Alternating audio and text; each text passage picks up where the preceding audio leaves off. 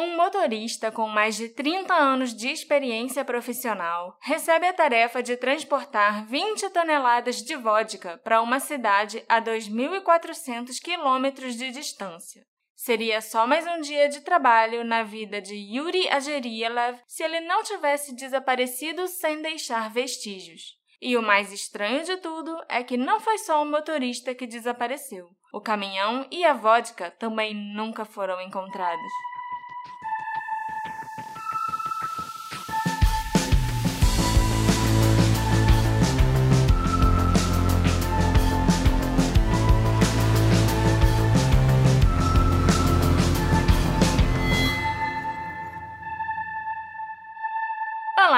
Assistentes queridos! Bem-vindos a mais um episódio do Detetive do Sofá. Eu sou a sua host, Marcela Souza, e hoje nós vamos viajar para a Rússia novamente. Eu adoro fazer episódios de casos que aconteceram na Rússia, porque eu posso falar russo com vocês e praticar o meu sotaque impecável para desespero do Alexandre. vocês não sabem disso, nem tinham como saber, mas eu adoro ficar imitando o sotaque russo em casa. É o sotaque mais legal que tem. Então ele sofre com uma noiva que resolve fingir que fala russo do nada, a qualquer hora do dia ou da noite. Privet, Alexander Mayeliubov. Oi, Marcela. Tudo bem com você? Tudo ótimo. Eu tô muito ansioso por esse caso. Uhum, porque, para variar um pouquinho, não é mais um caso de uma mulher se dando mal, então acho que vai ser um pouquinho mais light pra gente desintoxicar esses casos mais densos, mais pesados que a gente tem ah, fazendo. É. Eu concordo plenamente. E lembrando que se vocês estiverem escutando a gente pelo Aurelo, vocês vão estar tá dando uma forcinha pra gente. Então, quem já tá escutando, muito obrigado. Mas quem não tiver, vê se baixa lá o aplicativo e escuta a gente pelo Aurelo. Isso aí, ajuda a gente a conseguir uma mega oferta. Uhul!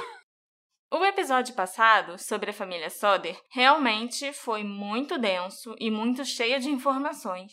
Além de ter sido um episódio muito grande sobre um caso muito famoso e que era um pouquinho pesado, né? Afinal, a gente falou do desaparecimento e possível morte de cinco crianças.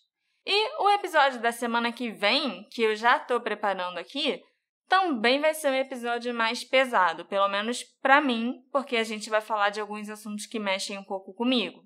Então, essa semana eu resolvi fazer um episódio mais leve e divertido, falando russo sobre um caso que não é nem um pouco conhecido, mas é muito interessante e até meio engraçado.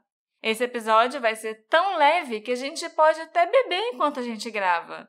O que você acha de tomar umas 20 toneladas de vodka, amor?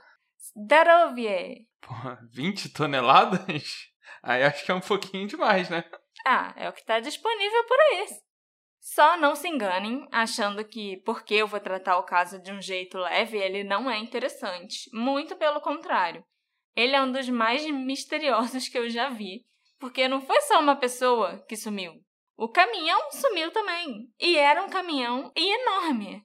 Esse caso é o de um caminhoneiro russo que estava transportando 20 toneladas de vodka e desapareceu. Nem ele, nem o caminhão, nem a vodka nunca foram encontrados. Agora imagina só a festa que ia dar para fazer com essa vodka toda. Dava pro tema da festa ser vodka. Tipo, vários drinks para beber. E o cardápio podia ter, sabe o quê? Hum. Penela vodka. Adoro. Jello shots. Pato com vodka e laranja. Até umas sobremesas diferentonas. Dá para fazer muita coisa com 20 toneladas de vodka. Deve dar pra acender uma fogueira com vodka. Dá pra acender umas 50 mil fogueiras Deve com dá essa pra vodka abastecer toda. um carro e fazer uma viagem até o Amazonas de tanta vodka. Sim. Mas eu não acho que foi fazendo uma festa e tomando a vodka toda que o Yuri Adiriev desapareceu, infelizmente. O que é uma pena, porque ele ia pelo menos desaparecer se divertindo, né?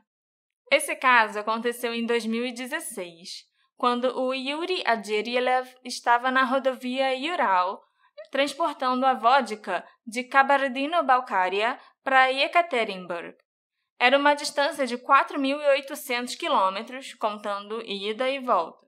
O caminhão que ele estava dirigindo era alugado. Um caminhão vermelho da marca Volvo. O modelo era próprio para transportar cargas pesadas e em grandes quantidades. Rodovia Ural e Ekaterimburgo são nomes familiares. São bem familiares. Quem já escutou o nosso episódio sobre Dyatlov Pass, com certeza já escutou esses nomes.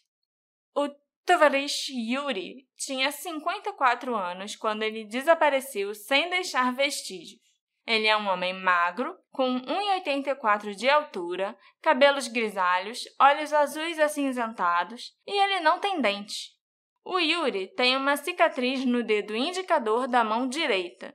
Então, caso algum dos nossos assistentes viaje para a Rússia ou more na Rússia, se vocês verem alguém perdido ou encontrarem o corpo de um homem com essas descrições, procurem a polícia. E me avisem, é claro. Ah, a gente tem assistente na Rússia, sim. Então, se você é ouvinte russo, que provavelmente deve ser um brasileiro perdido na Rússia, manda uma mensagem pra gente para falar se você conhece esse caso.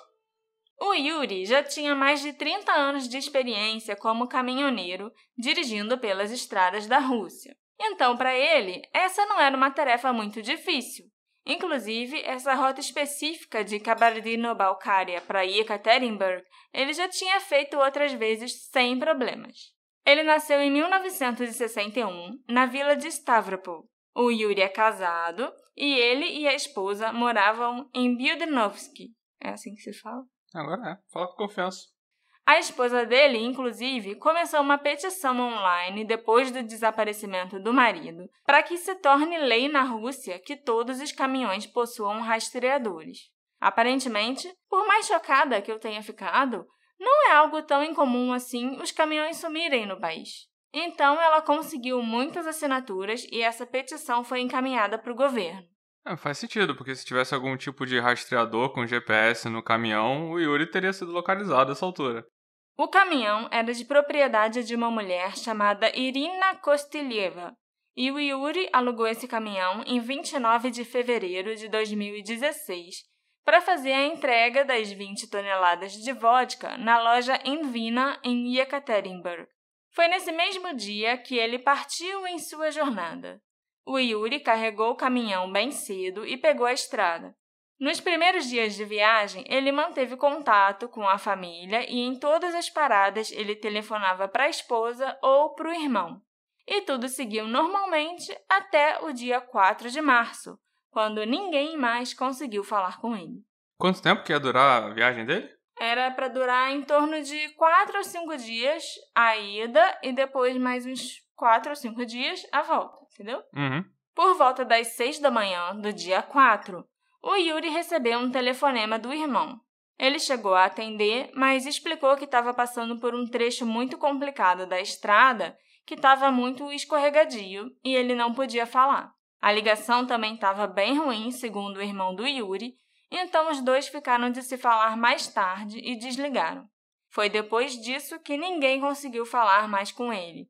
As chamadas iam direto para a caixa postal porque o celular estava desligado ou fora de área. O empregador, que tinha contratado o Yuri para fazer o transporte da vodka, e os parentes do Yuri suspeitaram que tinha alguma coisa errada e que podia ter acontecido alguma coisa com ele na tarde do próprio dia 4 de março. Era para ele chegar no destino e fazer a entrega por volta das 16 horas. E não só ele não chegou na loja em Vina, como ninguém mais conseguiu entrar em contato com ele. O irmão e a esposa do Yuri foram até a polícia de Stavropol para pedir ajuda. Já o empregador viajou ele próprio de carro pela rota que o Yuri devia ter feito à procura dele e do caminhão. Ele passou dias procurando pelas estradas, mas nem sinal do Yuri, do caminhão ou da vodka. A polícia local de Stavropol entrou em contato com a polícia de Yekaterinburg e logo foram destacados alguns policiais e bombeiros da cidade para começarem as buscas pelo Yuri. Além de policiais e equipes de resgate, voluntários também foram ajudar a procurar pelo motorista e pelo caminhão nas estradas. Mas, infelizmente, nenhuma dessas buscas pela região de Yurais trouxe resultados. As pessoas estavam lá para ajudar a encontrar ele mesmo ou para tentar encontrar a vodka e levar as garrafas para casa? Porque se os russos forem que nem os brasileiros, não pode ver um caminhão tombado que vai lá pegar tudo. Você tem razão, e é lógico que eu não sei te responder. Mas eu vou dar o benefício da dúvida para os meus tovarish russos e acreditar que eles estavam querendo fazer uma boa ação. É claro que fotos e pôsteres de desaparecido do Yuri foram espalhados em Yekaterinburg e nas cidades próximas, além de uma grande parte da estrada. E o Yuri também teve sua foto com a notícia do desaparecimento espalhadas pela internet. Foi assim que até eu fiquei sabendo do sumiço dele. Então a internet foi bem eficaz em divulgar o desaparecimento do Yuri, afinal ele está aqui no Detetive do Sofá. Eu imagino que seja difícil uma notícia dessa, pequena, entre aspas, ganhar assim uma fama mundial. Só não teve eficácia em encontrar o Yuri, né, coitado. Nas primeiras semanas, como será que é detetive do sofá em russo? Deixa eu que, ver aqui. Que do nada. Me deu essa curiosidade. Ok. Como é? Vamos parar tudo Detetive e pesquisar no do Google. sofá. Divan Detective. Faz sentido. Sensacional! Deixa eu regravar essa última frase. Divan Detective. Nas primeiras semanas após o desaparecimento, os policiais não conseguiram encontrar nenhum vestígio ou pista do Yuri. Eles estiveram entrevistando as pessoas que trabalhavam em todos os postos de gasolina da rodovia, em todas as paradas entre as cidades e até nos hotéis onde ele poderia ter passado alguma noite. Mas ninguém viu, ou pelo menos ninguém se lembrou de ter visto, o Yuri Adjerielev. Segundo o site Federal Press, os familiares do Yuri afirmaram que nada parecido aconteceu nos 30 anos dele trabalhando como caminhoneiro. Ele nunca deixou de dar notícias e também nunca deixou de fazer uma entrega. O empregador do Yuri também disse que o considera uma pessoa muito confiável e que ele tem certeza que o Yuri não estaria envolvido no desaparecimento da sua carga. Ele não faria nada de propósito para, tipo, roubar a vodka ou alguma coisa assim. Todo mundo acredita que algo errado deve ter acontecido com ele. Pelo menos isso, né? Porque tem muito patrão aí que é ficar putaço e xingar o motorista de tudo que é nome. Ainda mais com a carga roubada sendo 20 toneladas de vodka. É, o patrão do Yuri chegou até a dizer que um desastre devia ter acontecido com ele. Mas desconfiança ele realmente não teve nenhuma, não. E o Yuri sempre foi um trabalhador muito responsável. E mais importante de tudo, ele não bebia. Então, ele era a pessoa perfeita para transportar as 20 toneladas de vodka, porque ele não ia ficar tentado. Eu acho que qualquer motorista que não beba dirigindo ia ser uma pessoa perfeita. Você tem eu, só razão? acho, eu só acho que o Yuri não ia ser um bom personagem, não ia ser um bom componente do choque de cultura. Mas. É, não seria mesmo. Coitado do cara, o cara sumiu. Depois que a polícia encerrou as buscas pelo Yuri, porque eles já tinham falado com as pessoas nas estradas e postos de gasolina, a família do Yuri e o patrão dele continuaram tentando encontrá-lo. Eles foram e voltaram pela estrada, parando em todos os lugares para perguntar se alguém o tinha visto. E dessa vez deu certo. Eles conseguiram umas pistazinhas. De acordo com alguns relatos, no dia 4 de março pela manhã, ele deixou a vila de Ufa após pernoitar num pequeno hotel. Dali, ele seguiria viagem até o destino final em Yekaterinburg. Uma testemunha também apareceu, um cara que também era motorista de caminhão, e ele disse que tinha visto o caminhão do Yuri Adjerielev perto da aldeia de Saksan, em Pierre-Mikrai. Isso aconteceu no dia 4 de março. E isso abriu uma nova linha de investigação, já que a cidade de Perm não ficava na rota que o Yuri faria para chegar em Ekaterinburg, na rota mais curta para chegar na cidade. Essa estrada não era o caminho mais comum. A polícia, então, começou a procurar pelo Yuri nessa outra estrada e também na cidade de Perm. Mas, apesar dessa rodovia ser mais movimentada e ter mais casas e vilarejos ao longo dela, o caminhão também não foi encontrado e ninguém se lembrava de ter visto o Yuri. A próxima pista desse caso só chegaria no início de 2017, quando outro caminhoneiro se apresentou e disse que viu o caminhão do Yuri perto da vila de Kliuch, na rodovia que ligava Perm e Yekaterinburg. E esse caminhoneiro, inclusive, afirmou que ele viu o caminhão abandonado, sem o motorista. Mas isso já foi quanto tempo depois que ele sumiu? Cerca de um ano depois, mais ou menos. Foi no início de 2017. E a gente tem certeza que era o caminhão do Yuri? Esse caminhoneiro disse que ele reconheceu o caminhão quando viu a foto na internet. Mas não é como se ele tivesse decorado a placa para ter certeza absoluta, né?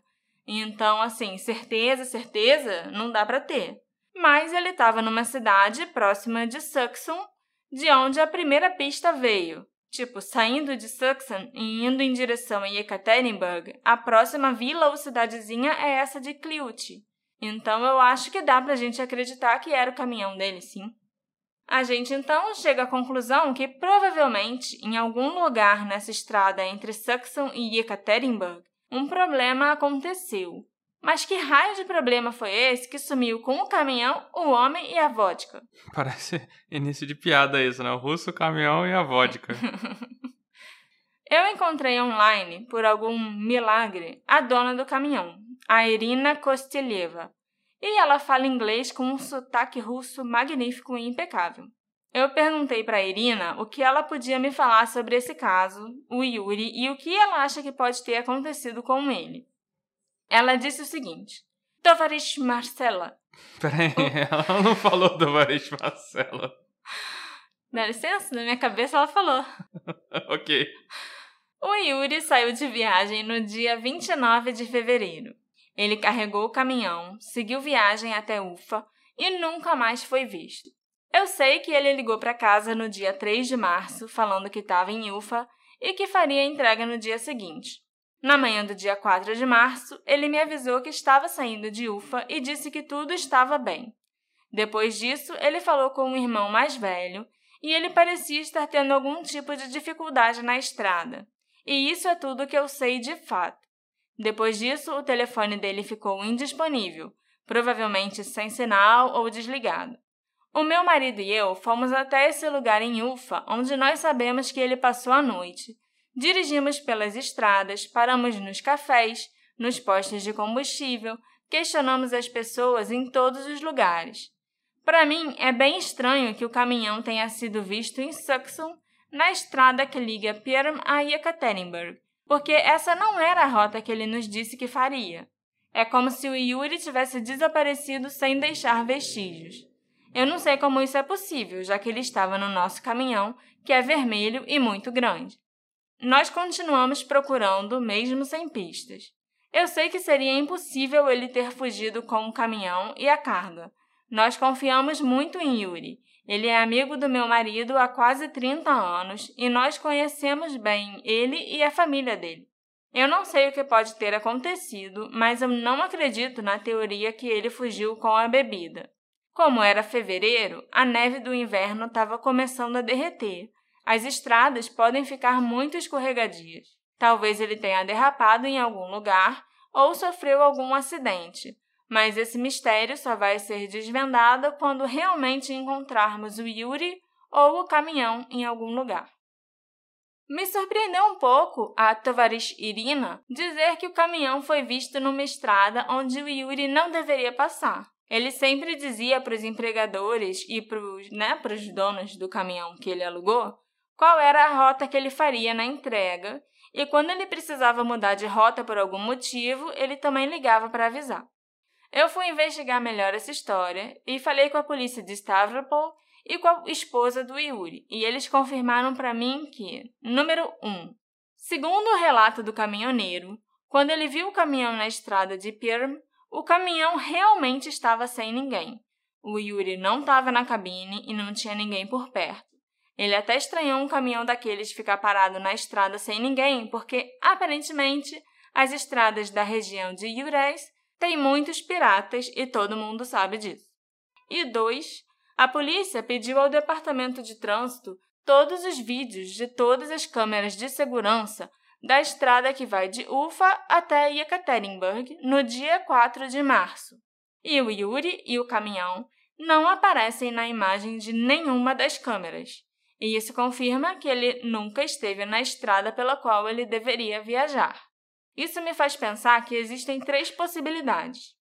A primeira é que logo que ele saiu de Ufa, ou até mesmo no local onde ele pernoitou, alguma coisa aconteceu com ele.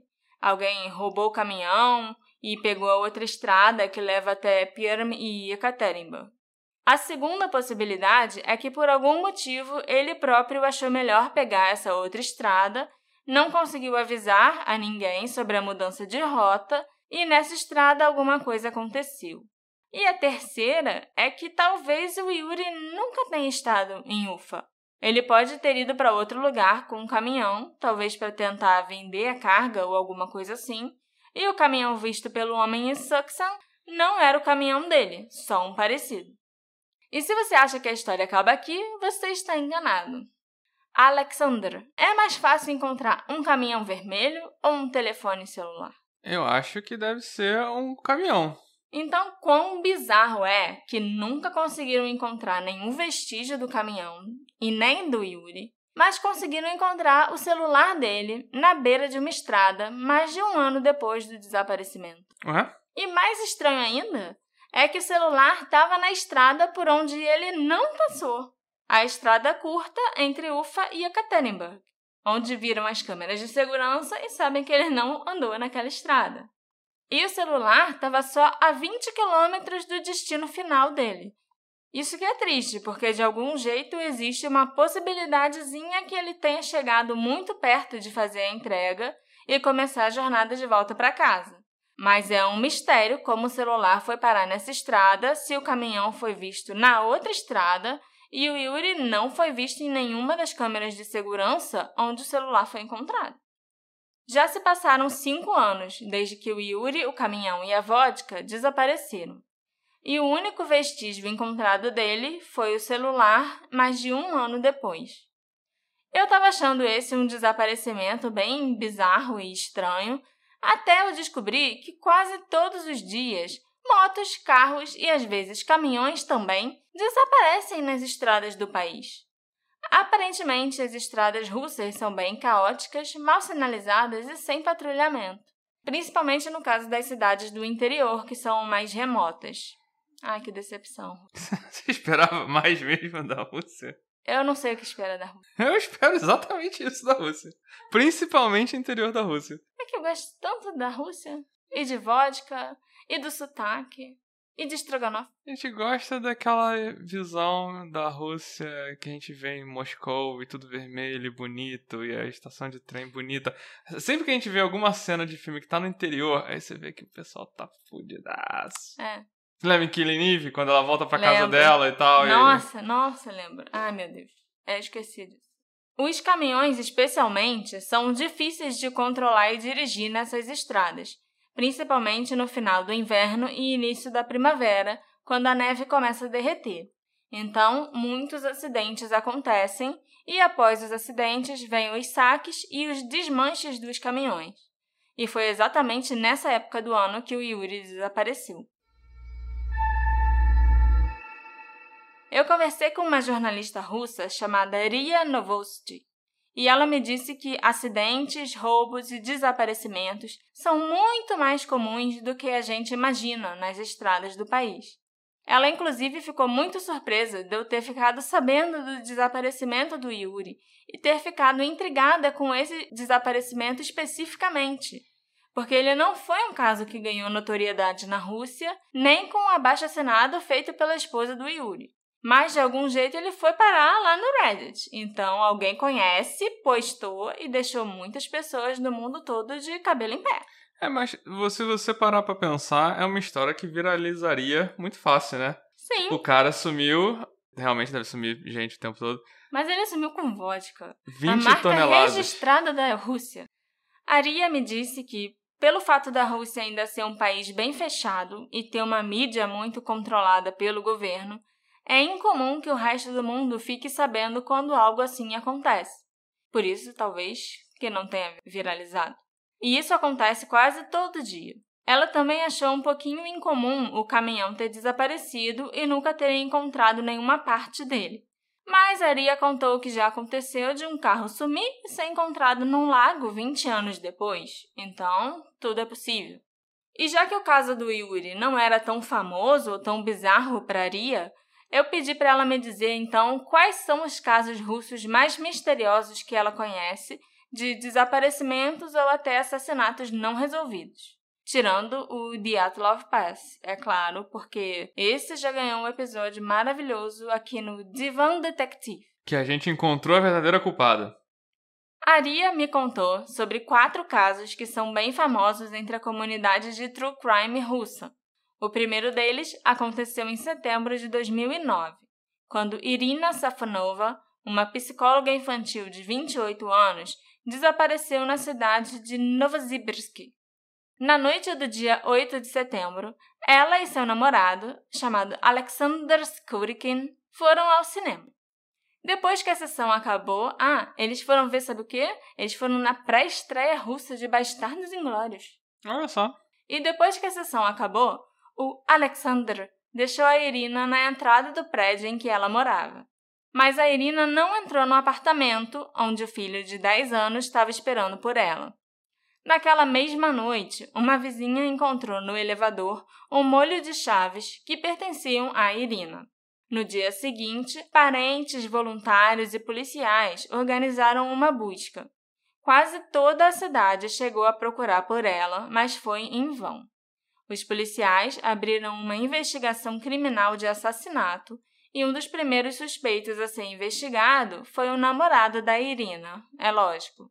Ele passou por muitas horas de interrogatório e por um polígrafo, mas além de ter passado no teste, existiam indícios que ela poderia realmente ter estado no prédio, né, ali dentro do elevador. Então ninguém sabe o que aconteceu com ela e ninguém nunca foi acusado ou preso. E também não existem testemunhas para afirmar se ela realmente entrou no elevador ou se a chave foi plantada lá por alguém. O, o pessoal chegou a olhar os apartamentos em volta para procurar a mulher? Eu acho que deviam ter olhado os apartamentos de todos os vizinhos, sim. Mas eu não sei. Eu sei que o carro do namorado foi apreendido e passou por buscas muito meticulosas. E segundo Aria, ele também foi submetido às, abre aspas, técnicas tradicionais de interrogatório russas. Eu não sei por que isso me causa um frio na espinha. Sim, deveria causar mesmo. Eu acho que essa é a intenção. E mesmo assim foi inocentado. Foi. Porque geralmente a galera assim. É, mas. Confessa assim, o que precisar confessar pra. É, mas não foi o caso. Aham. Uhum. O segundo caso também aconteceu em setembro de 2009 e quem desapareceu foi uma dentista de 29 anos chamada Yana Fedorova. Ela tinha decidido passar suas férias em contato com a natureza e viajou para a pequena cidade turística de Bila Kurica. Yuna chegou na cidade, passou a primeira noite no hotel e no dia seguinte ela pegou a mochila e saiu para dar um passeio. Só que ela nunca mais apareceu.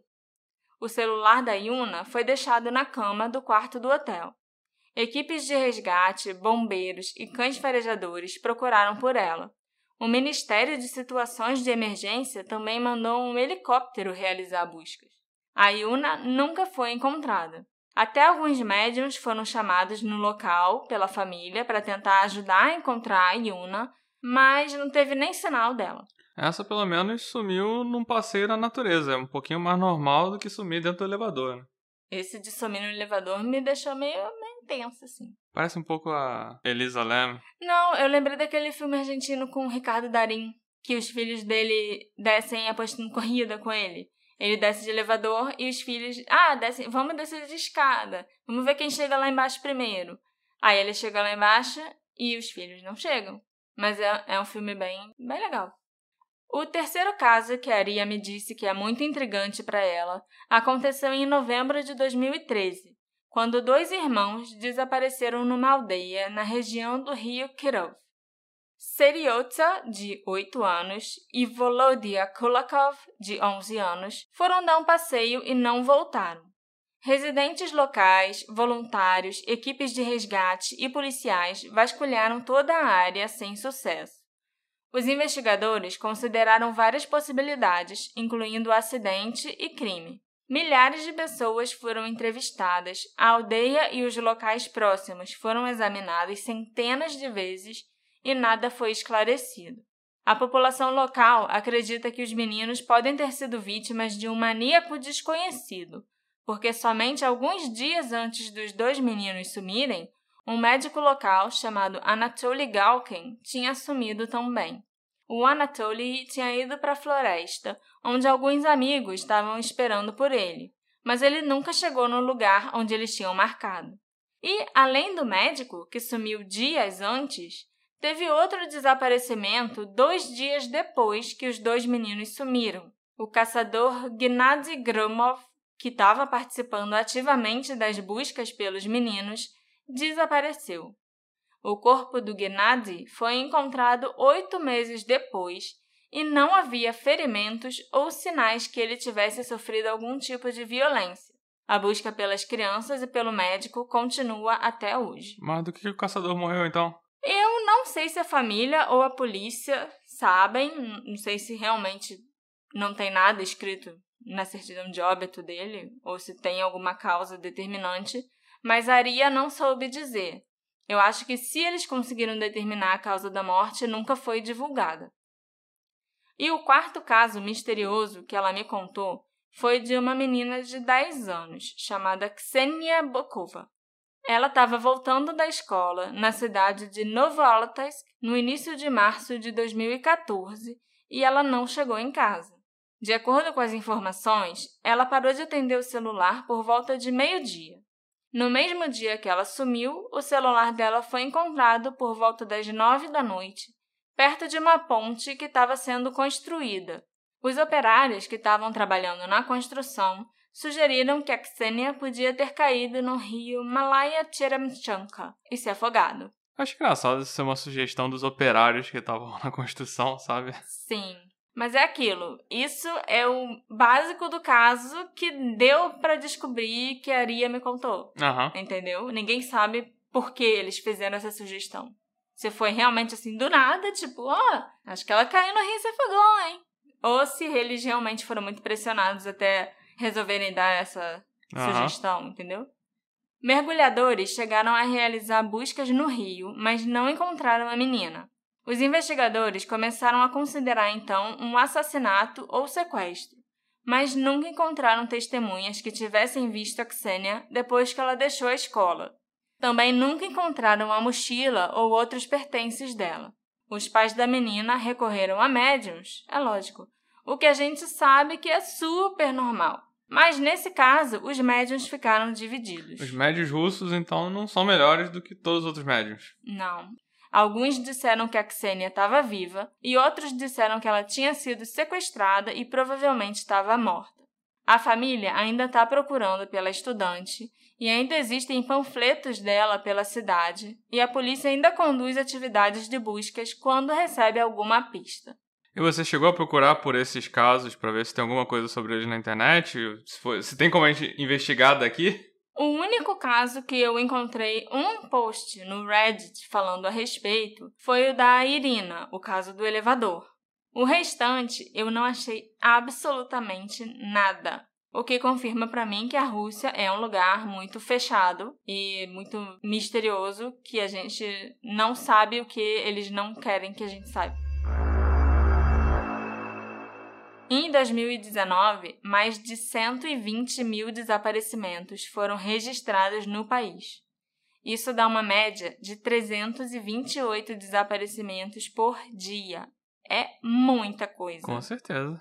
E segundo as estatísticas, dessas 120 mil pessoas, quase 59 mil são homens, cerca de 38 mil são mulheres e mais ou menos 23 mil são crianças. É muita coisa, muita coisa. E essa informação quem me deu foi a própria Ria. Quis, ela quis me mostrar como esses tipos de desaparecimentos são comuns lá na Rússia, sabe?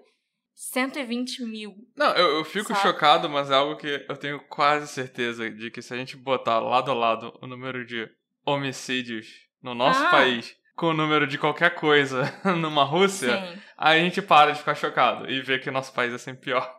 Com certeza. Eu não duvido não, nada A gente disso. já sabe disso, sabe? Mas assim, a gente falando só dos números da Rússia isolados. Não, mas esse, a gente tá falando só de números de desaparecimento. Sim, sim, sim. A gente não tá contando aí todos os números de assassinatos e mortes misteriosas, entendeu? E que é... eu acho que a gente ganha. Sim. Mas 120 mil desaparecimentos é muita coisa para um ano. Também é muito raro no país que pessoas desaparecidas sejam encontradas. Na maioria das vezes, não se encontra nenhum vestígio da pessoa. Então eu acho que a gente está até no lucro de terem encontrado o celular do Yuri na estrada. Apesar de eu continuar achando muito estranho e suspeito terem encontrado um celular e nunca terem encontrado um caminhão ou 20 toneladas de vodka. É, pra mim o fato do caminhão não ter sido encontrado é a coisa mais esquisita mesmo. Quando a informação sobre o desaparecimento do Yuri se espalhou online, muitas pessoas comentaram que o homem simplesmente aproveitou a vodka. Bebeu pra caramba, fez uma festa, como eu sugeri lá no início que ele deveria ter feito, mas eu acho que uma festa deixaria vestígios, né? Umas garrafas vazias por aí, umas pessoas bêbadas, muito, muito bêbadas, entrando em coma alcoólico, numa ressaca braba. Então eu não sei se essa é uma boa teoria, mas é uma teoria, sim, que ele se esbaldou. Dava pra ter enchido uma piscina de vodka e pulado. Ele também pode ter resolvido vender as 20 toneladas de vodka para algum rico maluco que queria encher a piscina dele de vodka. Eu acho até mais plausível do que o próprio Yuri ter consumido a vodka, porque tem muitos milionários excêntricos pelo mundo. Então, se alguém vai encher uma piscina de vodka, é um milionário desse. Não, então, mas aí, aí que tá. A gente. Eu não tenho. Eu vou falar uma coisa que eu não tenho certeza, mas assim. Aqui pra gente, vodka é uma coisa cara. Mas a gente aqui no Brasil pensa em cachaça como uma coisa cara? Lógico que não. Então. Depende muito da cachaça. Não, sim, uma claro. cachaça de qualidade vai Mas eu imagino que lá na Rússia, vodka é, é a cachaça deles. Então não é uma coisa só pra ricos. e, Olha, 20 toneladas é uma coisa pra rico e tal. Eu acho Mas que. se você quer encher uma piscina, Não, isso a gente falou de sacanagem. mas vai que real- realmente alguém, um milionário excêntrico de Dubai, queria encher uma piscina. Ah, ele compra, ele passa no cartão. Isso é coisa de que rico ainda faz vídeo no YouTube e É. bota no YouTube. É verdade, tem razão. Eu não acredito que ele fez uma festa e Ou tentou a... revender a vodka. Revender a voz. Eu acho mais provável algo assim. Pergunta o que, que ia acontecer depois dele vender a vodka pro milionário, amor. Que Pergunta, amor. milionário. O milionário que a gente tá falando, amor. E, e o que, que teria acontecido com o Yuri depois de vender essa vodka toda? Ele fugiu? Milionário. O meu milionário excêntrico. Ah, o que, que tem ele? O milionário tentou matar e ofereceu emprego. Eu não acredito que eu tô falando isso. O milionário teria mandado matar ele ou dado emprego pra ele? Ah, eu não acho que o milionário ia matar o traficante de vodka dele.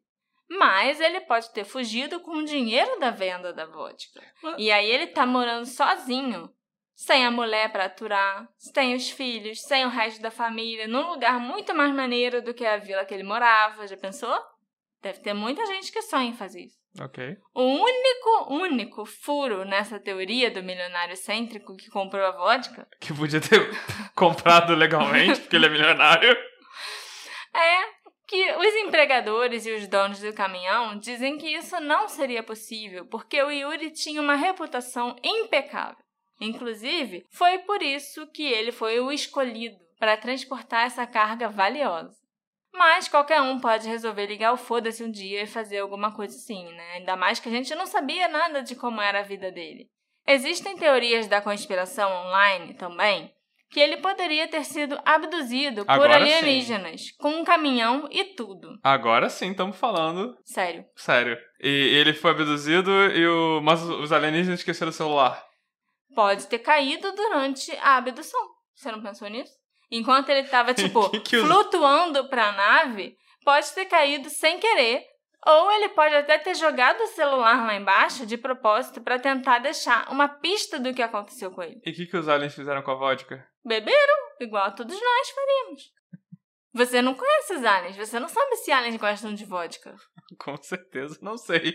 A gente ainda não sabe os costumes deles. É, a, a vodka pode ser o combustível pra nave deles. Isso Eu parece. não preciso nem dizer que não existe absolutamente nada pra corroborar que essa teoria seja possível. né?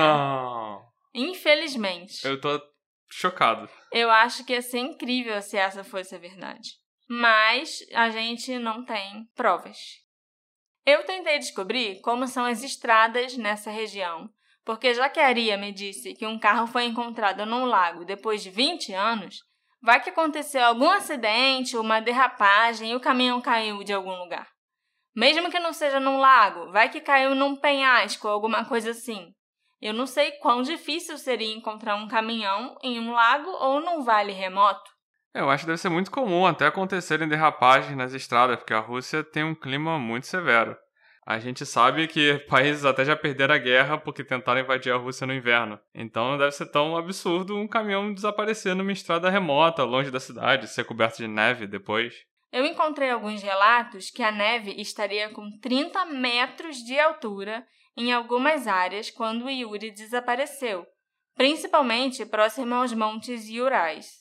E como Alexandre bem lembrou, os Montes Urais foi onde ocorreu o incidente de Atlov Pass. Não nessa parte específica dos Montes Urais, porque eles têm 2.500 quilômetros de comprimento. Mas dá para a gente ter uma noção de como a neve é severa nessa região, perto do monte, quando o Yuri estava viajando por lá. Ainda mais que ele estava no final do inverno, início da primavera, quando a neve estava derretendo, o que piora muito as condições para dirigir. É, eu acho essa teoria muito boa, ainda mais se a gente lembrar que se ele disse pro irmão no telefone que estava passando por um trecho complicado na estrada, que estava escorregadio, então ele pode ter tido algum problema, derrapado. É, eu acho que a única outra forma do caminhão desaparecer na estrada seria se ele fosse roubado e desmontado logo depois. Eu fiquei sabendo que em 2011 uma quadrilha operava naquela região que atacava motoristas para roubar as mercadorias para revender e que desmontava os carros e caminhões para vender as peças que eles conseguissem. Eu não sei até quando essa quadrilha atuou ou se eles ainda atuam, mas mesmo que não fosse essa quadrilha específica, podia ser alguma outra, já que as estradas russas são cheias de piratas. Você acha que esses bandidos teriam matado ele, enterrado? O que aconteceu com ele? Eu acho que sim, que eles podem ter matado o Yuri, ou que eles podem ter largado ele em algum lugar muito deserto, desolado e desconhecido, e ele acabou morrendo. De qualquer jeito, as coisas não ficariam bem para o Yuri se ele fosse atacado por uma dessas quadrilhas, com certeza. Agora, a questão que fica é: será que a quadrilha teria como saber qual era a mercadoria que o Yuri estava transportando? Porque se eles soubessem que era vodka, o interesse em roubar seria maior ainda. Vodka roubada é uma das coisas mais fáceis de revender na Rússia. Inclusive, os problemas de alcoolismo estão cada dia piores no país. Também existe a opção do caminhão e da carga terem sido roubados, a carga ter sido revendida e o caminhão tá por aí circulando até hoje com uma placa falsa. Ah, mas em quase todas essas teorias as coisas não ficam muito boas pro Yuri, não. A não ser que ele realmente tenha vendido a vodka e fugido. Eu queria muito que a família conseguisse descobrir o que aconteceu com o Yuri e com o caminhão. Eu fiquei muito curiosa quando eu li sobre esse caso. Mas, pelo que a Aria falou, as chances dele ser encontrado ou da gente descobrir o que aconteceu são mínimas. Eu infelizmente acho que ele foi vítima de algum crime, que as 20 toneladas de vodka já foram vendidas e bebidas há muito tempo e que o caminhão tá por aí, ou com outra placa, ou tá já uma parte dele em cada lugar. Ah, pode ter sido pintado também. E em qual das teorias vocês acreditam mais? Ele deu a festa do século? Ele vendeu a vodka para o milionário excêntrico e fugiu? Ele caiu de um penhasco ou dentro de um lago? Ele foi vítima de um crime. Ou a minha preferida, ele foi abduzido e o celular caiu quando ele estava flutuando. Me conta a sua teoria preferida e o que você achou desse caso nas nossas redes sociais, arroba detetive do sofá. Mas não se esqueça que o nome do podcast vai mudar para Divan Detective. A gente se encontra na próxima investigação. Tchau, tchau. Poca poca. Ai, meu Deus. Divan Detective. Esse nome é sensacional.